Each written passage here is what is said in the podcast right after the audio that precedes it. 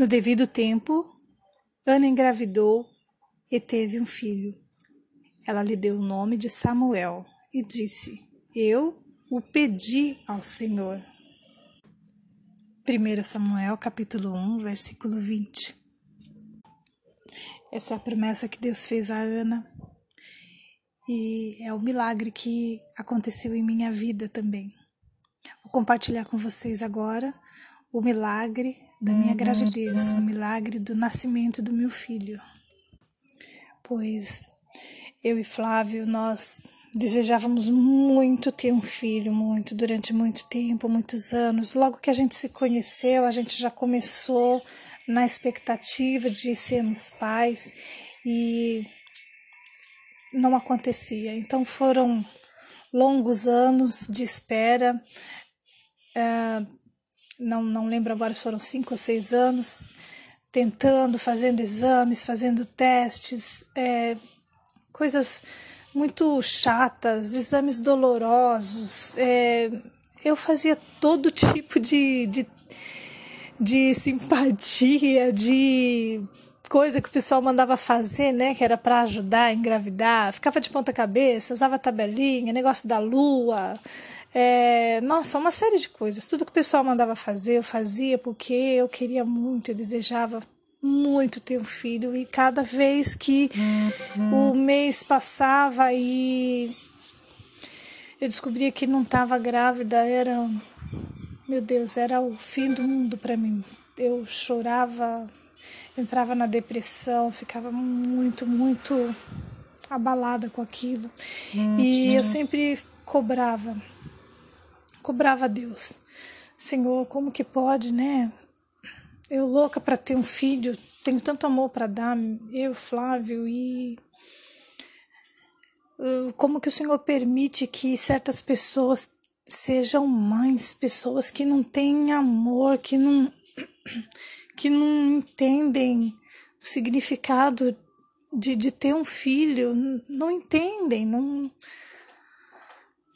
maltratam, tanto, tantas crianças sofrendo, tantas crianças aí jogadas, né? E, e eu aqui louca querendo ter um filho e compartilhar o meu amor e nada. O que está acontecendo? Por quê? Então eu, eu orava e minha oração era assim: Senhor, por favor, me permita ter uma família. Por favor, me permita, Senhor, me permita que eu tenha uma família. É o maior desejo do meu coração. Me permita, por favor, me permita ser mãe. Me permita ser mãe, me permita ter um serzinho para eu amar, para eu cuidar. Me permite, por favor.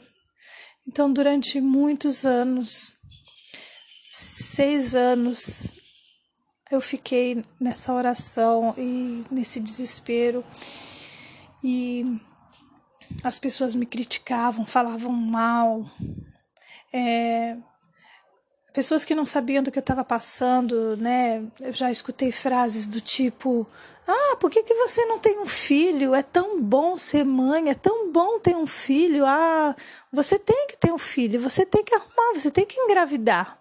Como que pode você não ter um filho? Então eu escutava coisas daí para lá. Então não agregava em nada, né? Só me deixava cada vez pior, cada vez pior. E chegou numa certa idade que eu e Flávio conversamos e decidimos então que a gente ia adotar. Vamos adotar uma criança porque a gente quer muito ter um filho. Eu já estou com 38 anos, eu tenho um pequeno probleminha de saúde que, no caso de uma gravidez é, tardia, é muito arriscado, né? Já é uma, já seria uma gravidez de risco para mim, não para o bebê, para mim, mas quanto mais tempo demorar, mais perigoso seria, né?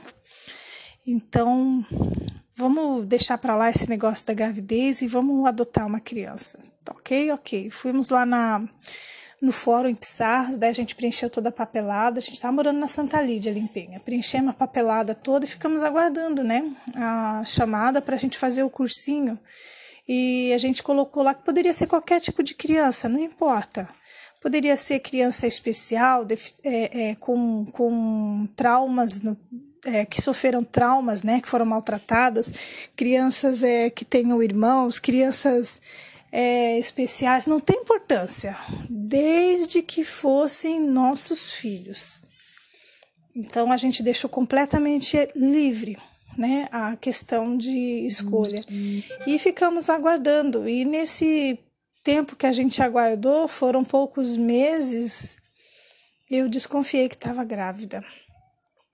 E aí eu falei, não, eu não vou fazer o teste, vou segurar mais um pouco. Eu já tinha gastado tanto dinheiro, já gastei, nossa, centenas de testes de gravidez eu já tinha comprado na farmácia e todos eles deram negativo. Então eu já estava calejada já, né, de tanto negativo, negativo, negativo, negativo. Eu falei, não, eu não vou fazer o teste agora, eu vou esperar mais um pouco.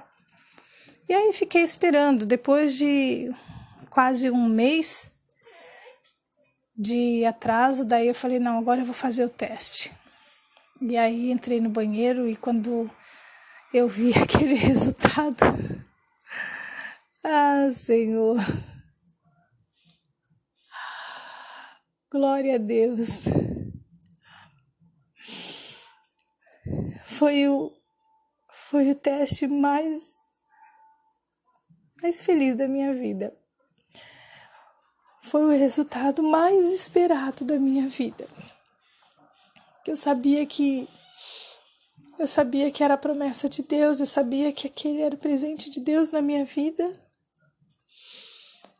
E finalmente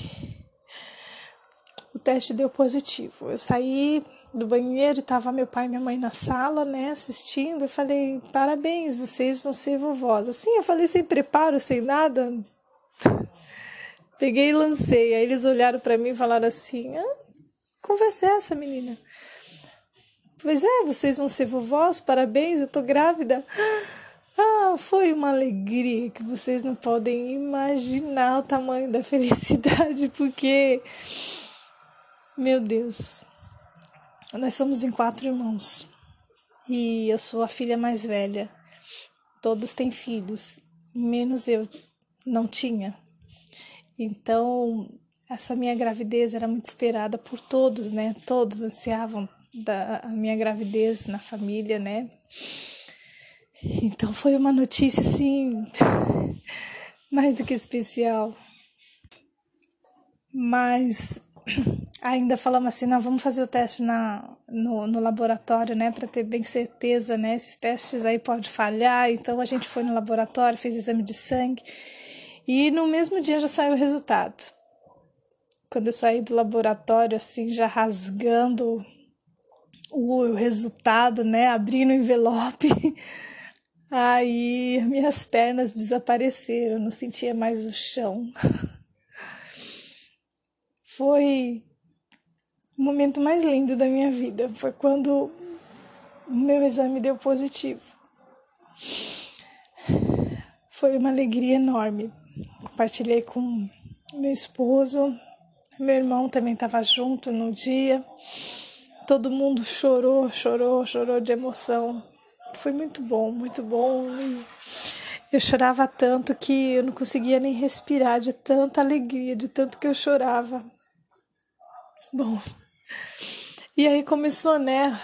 Começou todo aquele cuidado é, pré-natal, todo, toda a atenção, né?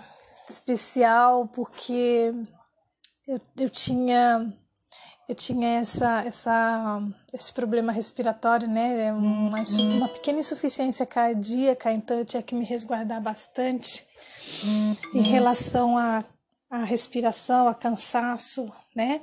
Então foi um pré-natal de para gravidez de risco, mas no final deu tudo certo, graças a Deus, não houve nenhuma complicação na minha gestação, não teve nenhum contratempo, foi em parte cesárea, porque é, havia, havia um grande risco de ter líquido, entrar líquido no pulmão devido ao esforço, então foi parte cesárea. E Samuel nasceu para honra e glória do Senhor. Ele ele é a nossa alegria, ele foi através do nascimento do Samuel que o Senhor começou a transformação dele na nossa vida, na nossa família. É, o nosso amor é tão grande que transborda. O Samuel, ele é um presente de Deus, ele é a promessa de Deus na nossa vida.